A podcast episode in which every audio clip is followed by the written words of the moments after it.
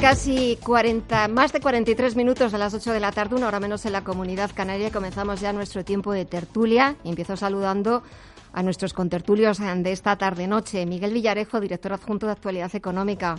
Buenas noches, ¿no? Porque ya son noches. Sí, yo creo que estaba, estaba cayendo, pero cada vez menos noche. ¿eh? A medida que nos vamos entrando, adentrando en el verano, en la primavera. Meteorológicamente no, porque esto es. No, no, esto es un horror. Mira, acabo, acabo de ver ahora hace poco unas imágenes de en Extremadura la mayor nevada en todo el año. Y estamos a 9 de abril. Claro. de 2018. Bueno, yo de todas formas esto mm, recuerdo, hay una canción de Sabina que lo dice, que más raro fue aquel verano que no dejó de nevar que, que el año que visitó Reagan España, en julio, nevó y había imágenes de playas españolas nevadas. O sea que hemos visto de todo. Sí, y, lo, que nos, queda por ver. Más que en la nevada en sí, yo es, que he vivido tanto que ya, ya, he visto hasta estas cosas. Nevar ya he visto hasta esas cosas. Y eso que todavía no nos ha visitado Trump. Cuando lo haga, si lo hace, vaya a asustar saber lo que podemos esperar. También saludo a José Ignacio Ruiz Jarabo, es director de la Agencia Tributaria y presidente de Ruiz Jarabo Abogados. José Ignacio, buenas noches. Muy buenas noches. ¿Qué tal estás?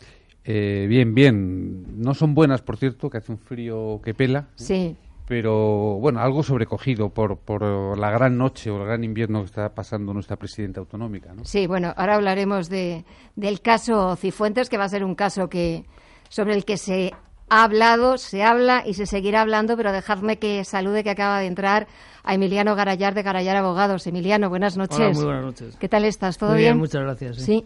Bueno, a ver, José Ignacio, que hablamos de Cristina Cifuentes. Sí. ¿Debe dimitir? Tal y como él exige, por ejemplo, a Ciudadanos? Bueno, yo creo que los datos y las evidencias de los últimos días ya es, simplemente un imperativo ético, ¿no? Ético para ella y ético para, para, para la sociedad española, ¿no? Y, al no hacerlo, además, de estar manteniendo ella individualmente este pulso, yo creo que perjudica mucho, por supuesto, a la ética, a los valores de, de la higiene política y demás, pero está perjudicando especialmente al Partido Popular, ¿no? Que por otra parte no se entiende muy bien las cosas que, que ha hecho durante la convención, ¿no? Y no cuidan ya ni siquiera las imágenes, ¿no? No sé quién le dijo la frase a Dolores Cospedal, ¿no? Pero esa referencia a la defensa de lo nuestro y de los nuestros es que hasta, hasta etimológicamente se parecía que hablaba de la cosa nuestra, ¿verdad? Entonces yo, yo creo que, que, le pasa lo que pasa, lo que dicen los, los sociólogos de política, ¿no? A los partidos cuando empiezan la cuesta abajo, pues pierden completamente la, la brújula y, y, ya todo les sale mal, ¿no? Y lamentablemente yo creo que en el Partido Popular se empieza a notar síntomas de esto, ¿no? De una cuesta abajo muy agudizada, muy agudizada. Emiliano. Eh, la, pregunta no sé si es si debe dimitir o, si va a dimitir. Eh, yo creo que no va a dimitir de momento. Eh, y creo que la actuación, bueno, estoy de acuerdo con que los usos en, en Alemania por haber plagiado un trozo de una tesis doctoral un ministro de Defensa, que por cierto tenía todos los visos de ser heredero de Merkel, como era este su eh, dimitió y abandonó su carrera política. Estos son los usos democráticos alemanes, no son los españoles. Mm. Malheureusement. eh, y por lo tanto, pues está siguiendo el guion del uso democrático español. Eh, transversal. Quiero decir que no pertenece solo al Partido Popular, sino que en otros partidos que han desempeñado responsabilidades de gobierno, el uso ha sido el mismo. Es mm, en un primer momento cierre de filas, em, hay que quemar al candidato, no hay que ceder demasiado pronto, eh, hasta que llega un momento en el que el candidato está suficientemente desgastado y el asunto ha perdido el recorrido para que, como cortocircuito, no vaya a alcanzar a otras esferas y ese es el momento en el que el candidato se deja caer. Mm. Eh, y, desgraciadamente, pues seguramente este será el recorrido de Cristina Cifuentes como ha sido el de Pedro Antonio. El de Pedro Antonio Sánchez. Es lo que os iba a preguntar. Si se puede repetir el caso también de Murcia, que es un poco también lo, en lo que vuelven a incidir los de Ciudadanos. Igual que pasó en Murcia, que pusieron a otro candidato porque Pedro Antonio Sánchez estaba imputado por corrupción pues que lo de Madrid podría ser también un caso parecido, pero desde el Partido Popular, desde la Dirección Nacional, no quieren ni oír hablar y no quieren, vamos, hacer ninguna comparación, Miguel. Ahora. Ahora. Claro, no, aquí hay un problema de, sea, todo este problema de la responsabilidad política y de la responsabilidad penal, los políticos se aferran a que mientras no haya pruebas mm, concluyentes en su contra, pues no tienen por qué dimitir. Son inocentes y se acogen a la presunción de inocencia. Esto no es la práctica habitual en el resto de Europa. En el resto de Europa, el mero hecho de que yo recuerdo un ministro de Defensa tuvo que dimitir porque un asesor suyo había viajado en un avión con un contratista. O sea, veamos la conexión. Un asesor del ministro viaja con un contratista del ministerio y entonces el ministro de Defensa tiene que dimitir porque eso enturbia de alguna manera. evidentemente no se probó absolutamente ningún delito, ni, ni siquiera que hubiera habido alguna, algún, alguna operación sospechosa.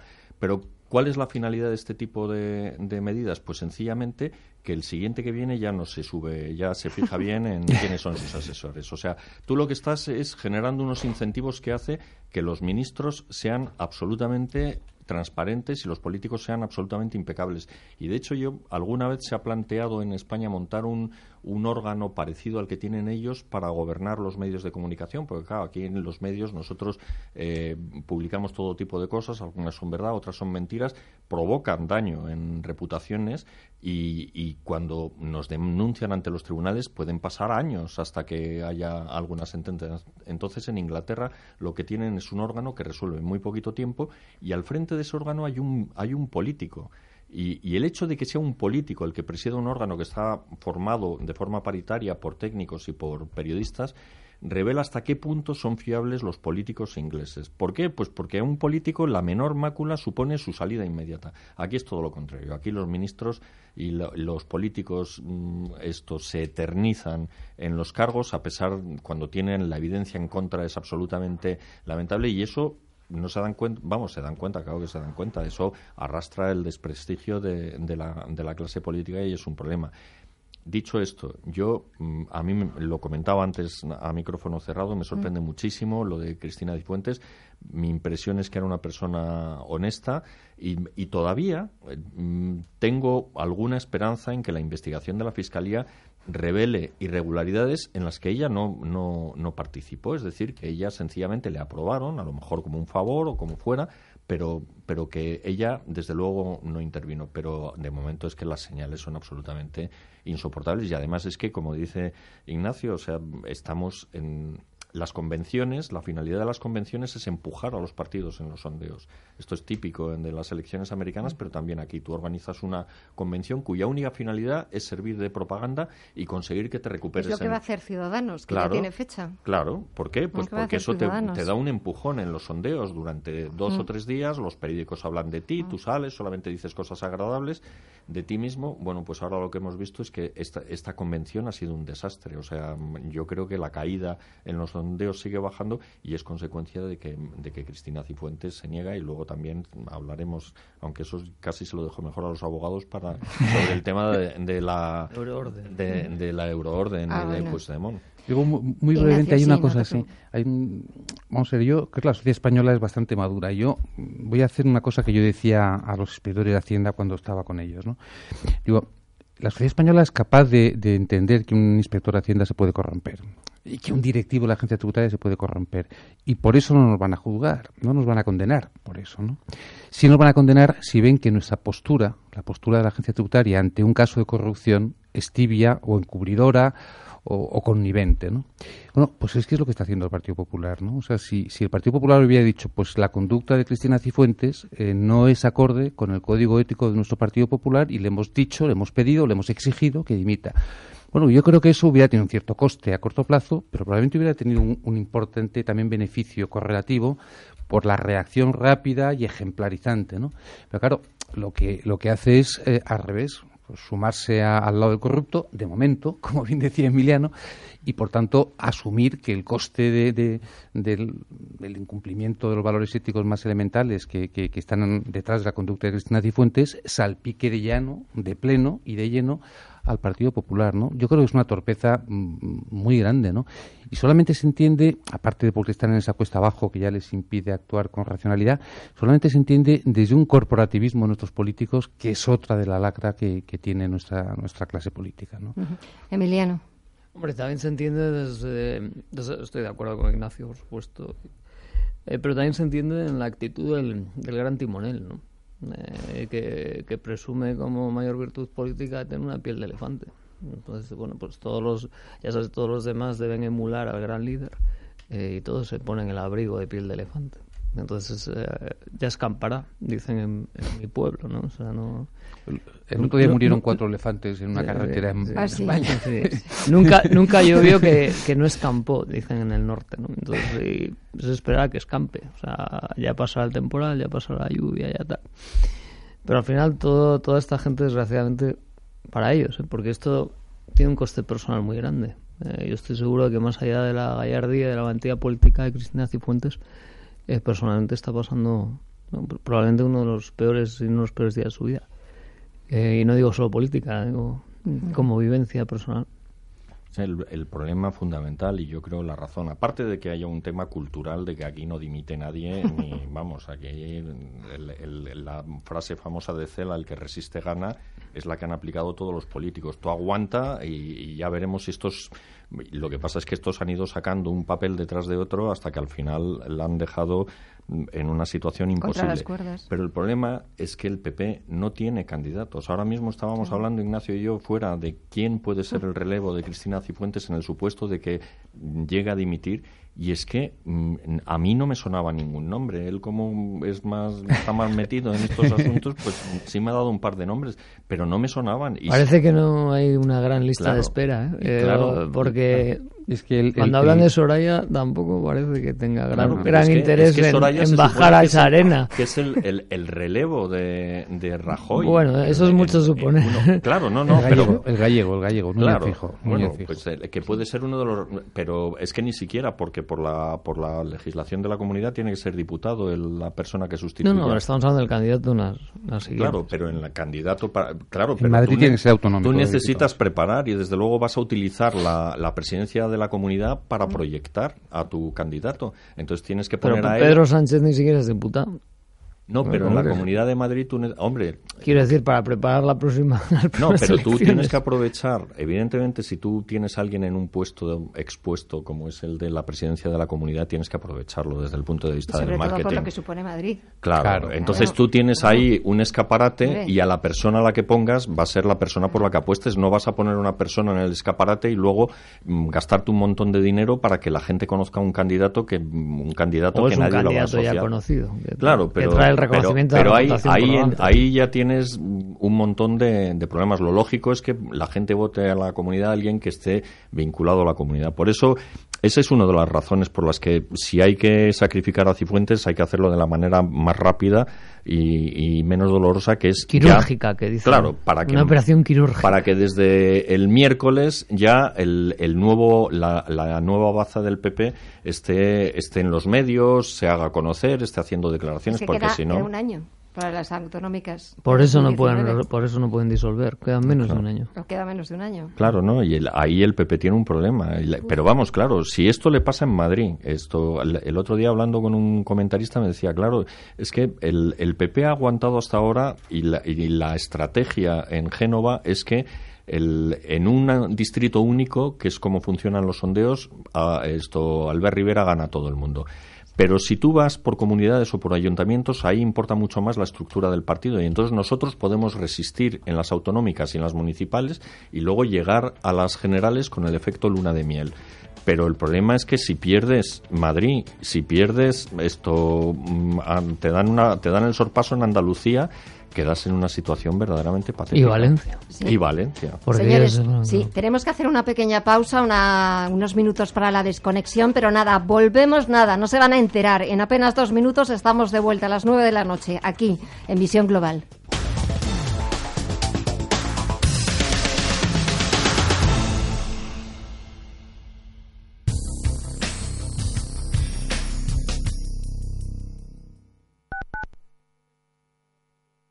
Descubre una mejor forma de invertir con Finanbest, agencia de valores. 50.000 fondos seleccionados para ti, monitorizados día y noche, con menos costes y más rentabilidad en asociación con el mayor banco de Europa. Entra ahora en finanbest.com y gestiona tus ahorros en un solo clic.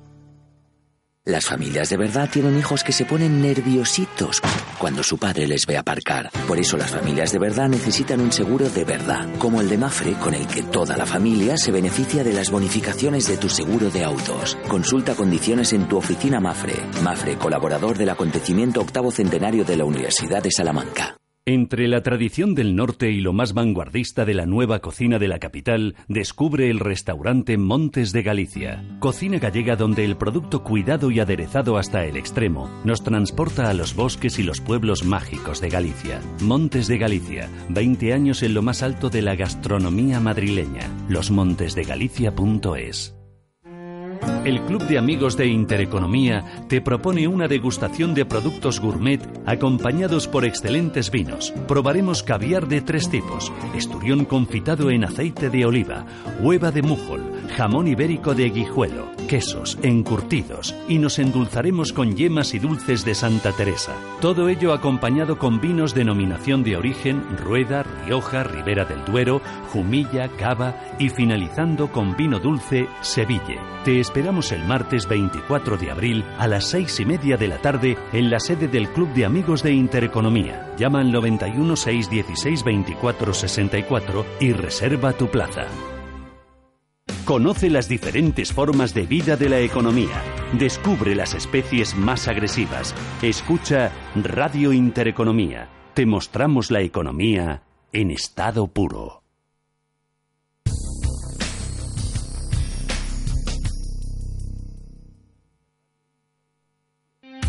Conoce las diferentes formas de vida de la economía. Descubre las especies más agresivas, los paisajes más sorprendentes. Escucha Radio Intereconomía. Te mostramos la economía en estado puro. Son las nueve de la noche, las ocho en la comunidad canaria. En visión global, la tertulia de los negocios. Continuamos nuestro tiempo de tertulia después de esa pequeña desconexión. Les recuerdo que esta noche me acompañan Miguel Villarejo, Emiliano Garayar y José Ignacio Ruiz Jarabo. ¿Ponemos punto y final a lo de Cifuentes o queréis añadir algo más? Un poco toda esta historia del máster, si lo hizo o no lo hizo. No sé, o a qué ha venido un poco todo esto. A ver, Ignacio o Miguel. No, yo debo decir, debo manifestar mi sorpresa porque yo pensé que esto era fuego amigo, eh, porque Cristina mm, Cifuentes ha hecho. Eh, en fin, ha llevado a cabo una ofensiva contra los elementos corruptos dentro del partido que se había, ha creado muchísimos enemigos y yo pensé que el fuego era, era gente de dentro del partido, pero por lo visto ha sido un, francotirador socialista emboscado en la propia Rey Juan Carlos el que ha destapado todo este tema. Pero insisto, aunque hoy algunos medios decían que, que, era intolerable, que esto era una maniobra política, al final el fondo del asunto sigue siendo el mismo. ¿Hizo o no hizo el máster? Y si no lo hizo, esto es una vergüenza, claro. Yo, creo que, yo creo que sus propias palabras es evidente que no lo hizo ella misma ha dicho, no fui a clase, no me examiné, me lo hicieron de aquella manera, es decir, no lo hizo. Pero además sale, yo saco esa evidencia por otras muchas de su propia autoconfesión, aunque ella lo ha vestido de otra manera, ¿no? Y, y, esa es una primera gravedad. Y la segunda gravedad es el intento de engañarnos a todos estos días, ¿no? Entonces yo, yo creo que por eso es inadmisible que se mantenga, vamos, y, no debiera seguir. Y estoy de acuerdo con Miguel, es decir, eh, eso es lo relevante. Si la fuente es un socialista, uno de Podemos o Fuego Amigo, bueno, pues tiene interés, evidentemente, pero no, no, tiene ninguna relevancia al lado de lo otro, ¿no? Y, y lo preocupante es Claro, es decir, a mí me preocupa mucho lo que ha hecho Cristina Cifuentes, pero que haya habido gente en la universidad que hayan hecho para darle aquel título sin hacer el máster eh, lo que tuvieron que hacer y que ahora hayan estado dispuestos algunos a intentar colaborar en esa mentira, eh, a mí me parece que es dramático, ¿eh? porque, mm, claro, ¿qué administración tenemos? ¿no? Es decir, yo, yo a veces me levanto por la mañana y digo, bueno, y cuando lo que se está jugando es la adjudicación de un contrato con muchos ceros, eh, ¿qué están dispuestos a hacer los, los técnicos y los funcionarios que, que, que, van a, a, influir en la decisión? ¿no? Es decir, eh, yo por eso creo que, que, aparte de que cuando se dice que es un tema irrelevante, no, no, no es irrelevante, porque los temas éticos nunca son irrelevantes, pero como síntoma de cómo puede funcionar eh, o cómo no puede funcionar un, un, Estado, a mí me parece que es un tema dramático. Yo insisto, ¿eh? si así se hace para dar un máster y así se hace para intentar engañar a la sociedad española, qué se hace o qué se puede llegar a hacer cuando hay muchos ceros en juego y por tanto mucho que ofrecer a todo el mundo para que colaboren en, una adjudicación, ¿no? A mí me pone los pelos de punta. ¿eh? Emiliano. Sí, no, yo estoy de acuerdo con Ignacio. No, y el prestigio aparte, de, no sé si de la Universidad Española en general o de una en concreto. Bueno, yo creo que como sociedad esto ponemos el listón ético muy alto a la clase política. Eh, pero a fin de cuentas la clase política no es más que el reflejo de la sociedad de la que sale, ¿no? Y yo creo que, en términos generales, pues el, listón ético de ética pública, digamos, ¿no? Eh, de ética ciudadana, que dirían, de ética ciudadana, que dirían en Francia, eh, es bajo en España, es bajo. tenemos una gran tolerancia, una gran permisividad hacia comportamientos eh, directamente poco éticos o nada éticos. Y bueno, pues el enchufismo, el amiguismo, el coleguismo, lo que los ingleses esto llaman más eh, elegantemente el cronism, ¿no? Em, pues aquí se da mucho. Y, y, realmente yo no creo que no es tanto una voluntad de engañar, sino es la, la ligereza o la banalidad con la que con la que se desempeñan determinados comportamientos no bueno pues oye si te viene bien tener este máster y ahora que estás en esto y tal bueno, no te preocupes que yo te lo apaño bueno pues si puedes pues haz algo hazmelo tal pero si no entonces eso no merece el reproche social o sea quiero decir bueno pues si era amigo tal no este compadreo pues, no, no, no estoy robando a nadie no, no tampoco pues, bueno, somos amigos hoy por ti, mañana por mí. y eso se entiende fácil. Luego, evidentemente, salta el escándalo. Eh, el pirómano intenta apagar el fuego y empieza a cometer delitos uno detrás de otro porque empiezan a falsificar documentos públicos, en fin. Eh, claro, porque podemos estar ante un delito. Eh, sí, no, no, ante varios. probablemente varios, probablemente varios. Pero eso en, abogacía... Ya no solamente de, bueno, que has hecho no has hecho el máster, que has ido o no has ido a clases, que pues estar cometiendo varios delitos. Pues estos días falsificación de un documento público y falsificación de firmas. Sí, y probablemente cohecho y... probablemente cohecho, Prevaricación. Eh, sí, en fin, se han recorrido así en un momento el Código Penal y todo por, por, por, por, por, por banalización de, la, de la ética. Eh, me viene a la cabeza, y seguramente no es políticamente correcto citar a quien voy a citar, ¿no? pero Rodrigo Rato, que debía conocer bien el percal, nos decía a sus colaboradores, nos decía siempre una frase, ¿no? cuando nos pedía que interviniéramos en algún tema, porque le tenía una cierta preocupación o lo que fuera, siempre te decía al final, oye, oye, ni se te ocurra hacer lo que no se puede hacer. O sea, te decía, resuelve este problema porque hay un sofocón, hay un calentón, ¿eh? Eh, pero oye, ni se te ocurra hacer lo que no se puede hacer. Es una frase que siempre acababa con, con cada vez que te llamaba para, para darte una orden, una indicación o lo que fuera, ¿no?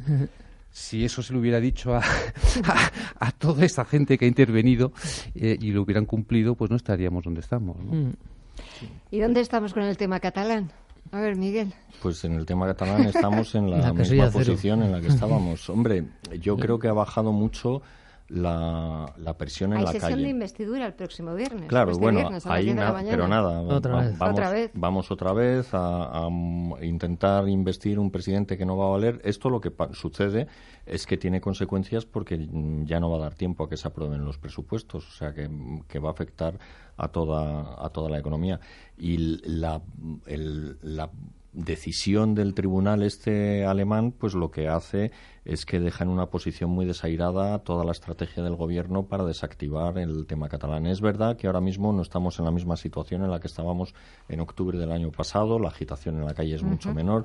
Yo creo que los sondeos, aunque no son muy de fiar, pero sí reflejan una pérdida de sentimiento independentista. La sociedad catalana está un poco harta de, este, de este juego, pero yo no estoy seguro de que si se vuelven a votar, como parece, todo parece indicar que van a tener que volver a hacer, esto no vuelva a dar un parlamento Mm, un bloqueo parlamentario, o sea que, que, hay, hay que verlo, ¿no? Es, es un problema. Una de las cosas que, que decían, no sé a quién le he oído, bueno, se lo he oído a muchísima gente, estos últimos estos últimos días es que esto mm, facilitará al gobierno es un incentivo para que el gobierno empiece a buscar otro tipo de soluciones que no sean la, mera judicialización o la o el artículo 55 que intente buscar algún otro tipo de salida. Lo que pasa es que si el gobierno no lo ha hecho antes a pesar de que se lo ha reclamado todo el mundo es porque hay muy poquito acuerdo y muy poquito consenso sobre en qué pueda consistir esa esa esa posible salida política. ¿Pero qué sería una salida política? Claro, es que cuando tú hablas de salida política, hablas por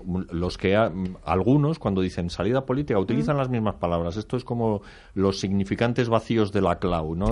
El, teórico de, de Podemos salida política, pero claro, por salida política Podemos entiende una cosa, el PSOE entiende otra cosa, el PP entiende otra cosa, mm, y el problema es ponerle patas a esa salida política. Entonces mm, dicen, no, es que habría tenido que tener más cintura para negociar, pues es posible, pero otros dicen, no, lo que tenía que haber hecho era aplicar el 155 mucho antes, o haber tomado medidas, o haber cerrado TV3. O sea, es, es un tema delicado que yo no estoy, vamos, estoy convencido de que, de que en la actual situación de, dispersión parlamentaria que existe ahora mismo es muy difícil de resolver porque ponerse de acuerdo si antes tenían que ponerse de acuerdo PP, PSOE mm, y los nacionalistas, ahora se tienen que poner de acuerdo PP, PSOE, Ciudadanos, esto Podemos y los nacionalistas. Y eso, vamos. Eso no, no hay. José Ignacio. Sí, yo estoy de acuerdo con lo que dice Miguel. Yo creo que, que no se adivina posible salida al tema. No se adivina con una mayoría parlamentaria o con otra. ¿no? Es decir, la repetición de una mayoría como la que hay ahora, desde luego enquistaría probablemente el tema, pero si ganaran los unionistas o constitucionalistas, como queramos decirlo, que a mí me da igual, eh, pues yo no creo que el problema catalán estuviera arreglado. Sí estaría mejor la convivencia para un grupo importante de catalanes, eso sí, ¿no? Que estarían menos perseguidos, presionados o como queramos decirlo, ¿no? Pero, pero a de solucionar el gran problema, yo creo que no. Eh, ¿Qué nos haría falta para que fuera posible solucionar el problema? claro, pues no voy a ser original, pero pues líderes políticos con altura, ¿no? Que no los hay, no los hay en ese país, no los hay en Cataluña y, sin ellos, pues claro, es complicado. Yo ayer no sé si visteis a Felipe González en, con, con, Jordi Évole, ¿no? Mm. Claro, al margen ya de lo que dijera, que fue bastante sensato casi todo, ¿no? O todo, vamos, quito el casi todo, pero, pero da igual.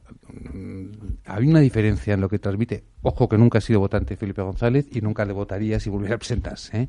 Pero se percibía una diferencia cuando escuchas a nuestros actuales políticos y, y a alguien como Felipe González claro, que te hace añorar tiempos pasados, ¿no? Mm. Yo creo que con políticos como Felipe González sí sería posible eh, encontrar una salida. No digo fácil, pero encontrar una salida al problema catalán. Con nuestros políticos actuales, yo creo que el tema está más que difícil. Mm. Emiliano. Sí, bueno, yo es no sé si un empate infinito, pero mm, tiene mala pinta, ¿no? Eh, Dicen, bueno, pues aquí de lo que consiste es de cerrar, en lo que consiste es en cerrar, pues había un, artículo de Esteban el otro día, Jorge Esteban, y de varios constitucionalistas, están todos eh, dando vueltas al título octavo de la Constitución, intentando encontrar de alguna manera la piedra filosofal eh, que nos arregle eh, los problemas que vamos desde Ortega y Gasset y más allá. Eh, llevamos arrastrando en, en materia territorial. Eh, pero vamos, me, lo decía una persona, aunque no de, origen catalán, aunque afincada fuera de Cataluña desde hace un tiempo ayer, eh, vamos, eh, expresando su preocupación y criticando un poco la actitud del gobierno, etcétera. Eh, él, le echaba la culpa a los castellanos. Es que los castellanos, no sé, bueno, pues, nuestro gobernante es gallego y, y, sumando y sumando sumando los, las décadas del siglo XX, esto en la que han gobernado unos y otros, pues los gallegos se llevan la palma, esto de largo y no voy a mencionar a nadie, ¿no? Y, no es, y no es imposible que el sucesor del gallego esto vuelva a ser otro gallego, por lo tanto, pues no sé si realmente es el espíritu castellano y la mentalidad castellana quien tiene la culpa de todo lo que está ocurriendo en Cataluña.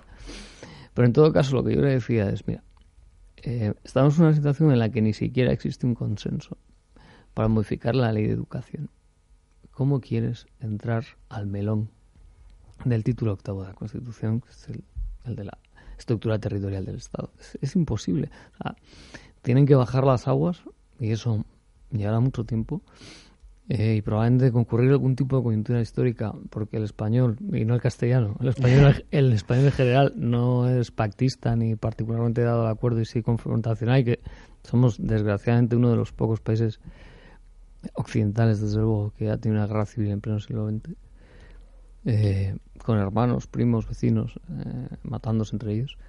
Eh, y por lo tanto, a corto plazo, vamos, desde luego la solución no es modificar la Constitución, no, porque no hay un. Yo no digo un consenso básico, es que ni de lejos.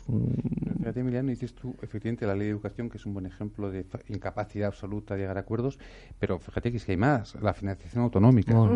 pero eso ya es dinero, quiero decir que. Eh, la cúpula de Radio Televisión Española, es decir, que es que nuestros políticos de verdad que son incapaces de, todos en un sector más neutro. Son absolutamente incapaces de ponerse de acuerdo prácticamente en casi nada, ¿no? Entonces...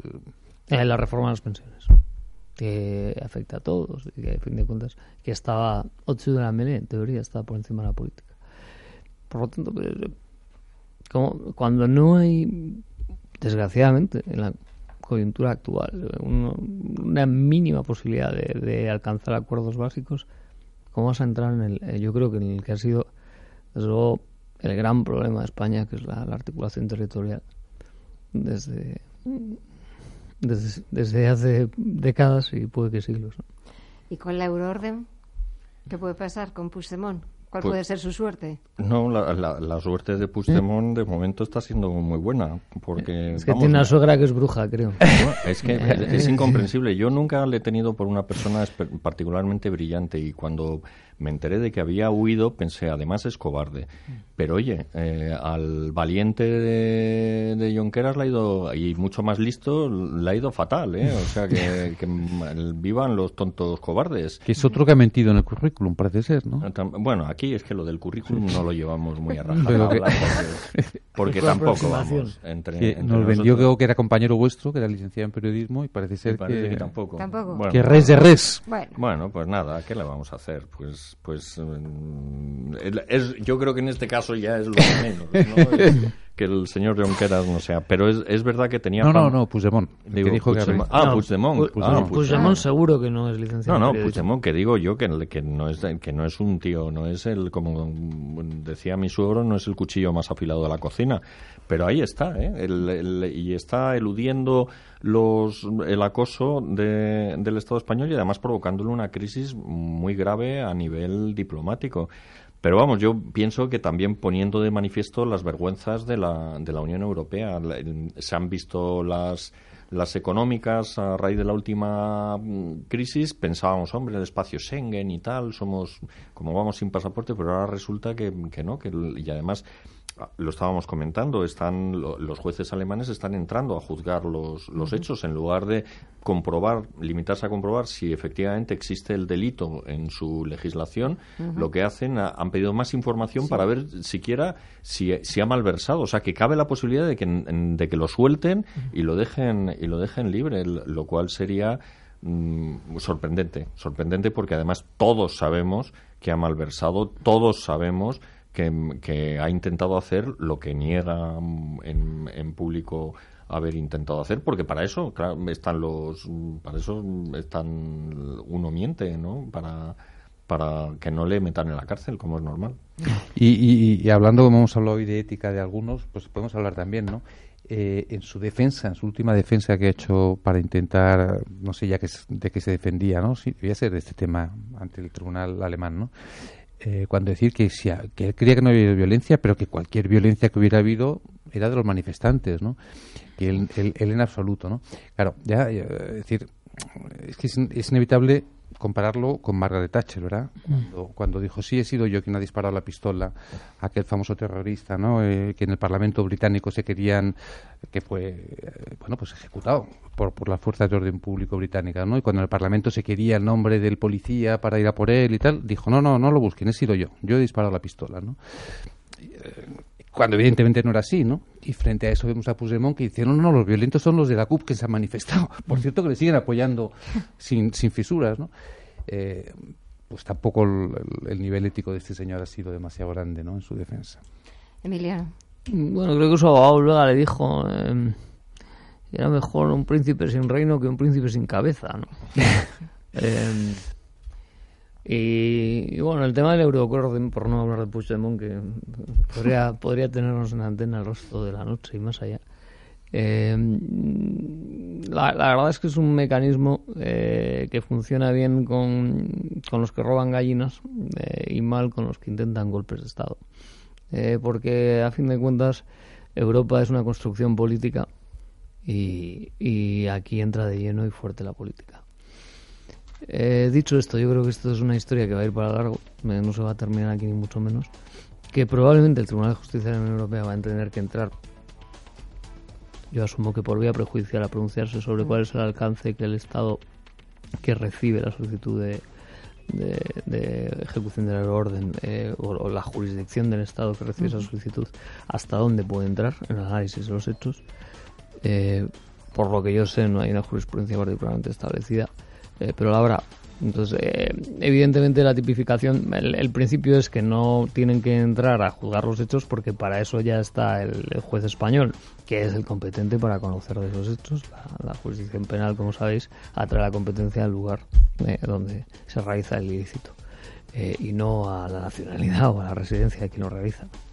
y por lo tanto, como se deben consignar los hechos que justifican la euroorden en el propio formulario de euroorden, eh, la gente dice, bueno, pues si, si los hechos son absolutamente despreciables y lo que se trata únicamente es de la comparación de la doble tipificación, efectivamente que esa conducta está tipificada eh, en el país de origen, en el país de destino de la orden, eh, ¿para qué estos señores tienen que valorar los hechos, etcétera?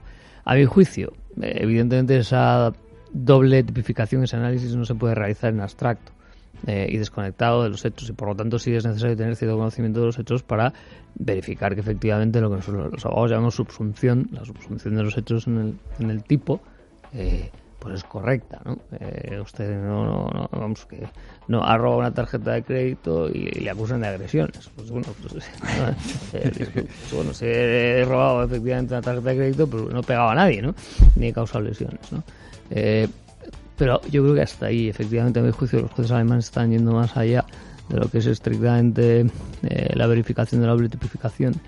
Eh, incluso con una valoración de los hechos que justificase que están hablando del mismo tipo penal, para, por ejemplo, ponderar eh, y venir a hacer un, un, pseudo juicio en Alemania sobre si la intensidad de la violencia desplegada por el señor Puigdemont es suficiente para que en Alemania lo condenasen esto por eh, por delito de alta traición, pero es que en España no estamos ahí, o sea, no lo han condenado por eh, delito de rebelión. Eh, simplemente se ha abierto juicio oral porque después de la instrucción existen indicios racionales y hechos ya, más allá de los indicios racionales, que podrían dar lugar a una eventual condena, pero el juicio no ha empezado. Entonces, nosotros en España no hemos empezado el juicio porque presidente empieza después de que se cierra la instrucción, es de fase y sin embargo los alemanes ya se han proyectado en el infinito y más allá y han decidido por sentencia que esos hechos no serían eh, merecedores de condena penal en aplicación del tipo de alta traición. bueno, pues igual en España tampoco son merecedores de una condena por aplicación del delito de rebelión. pero pero antes habrá que juzgarle, ¿no? Entonces, yo creo que España esto lo va a ganar y, va, y, los tribunales y todos estos que nos están dando lecciones le van a quedar como que a gancho en Almagro. Esto, pero dicho lo cual, pues tendremos que seguir aguantando a, a este bufón real. Eh, el otro día alguien eh, leí, un, compañero vuestro con, con mucha gracia, eh, que reproducía algo que le había dicho un insigne catalán y decía Puigdemont es el Bin Laden español. bueno, señores, se nos ha acabado el tiempo y no hemos hablado del juicio de los seres que esta semana tienen que declarar ante el juez Griñán y Chávez, que esto también... Claro, ¿no? Eso, está, eso está muy bien. Eso para los partidarios de la teoría de la conspiración, porque la sincronización del, escándalo de la, de la tesis del máster de Cifuentes, ha conseguido tirar una cortina de humo detrás de la que se ocultan los el caso de los ERE, pero el caso de los ERE por, por monto es el, el, más importante de todos los casos de corrupción que Miguel que no sea también algo provocado por Urdangarín. Él, eh, también, también. también bueno, señores, de todo ello hablaremos la próxima semana porque me imagino que esto no, no se soluciona de aquí al próximo lunes. Miguel Villarejo, director adjunto de Actualidad Económica, gracias, buenas noches. Buenas José Ignacio Ruiz Jarabo, también es director de la Agencia Tributaria y presidente de Ruiz Jarabo Abogados. Muchísimas gracias. Y Emiliano Garayar, de Garayar Abogados, el próximo martes aquí te espero. Sí, sí, que mañana me voy a, recibir consejos de Teresa May, a ver si consigo sacar a España de la, Unión Europea también. me, voy a Londres, pero no tiene nada que ver con la política, es con, el trabajo. es lo que nos faltaba, es lo que nos faltaba. Bueno, señores, ha sido un verdadero placer. Gracias a los tres. Nosotros una pequeña pausa para unos minutos de publicidad y seguimos aquí en Visión Global.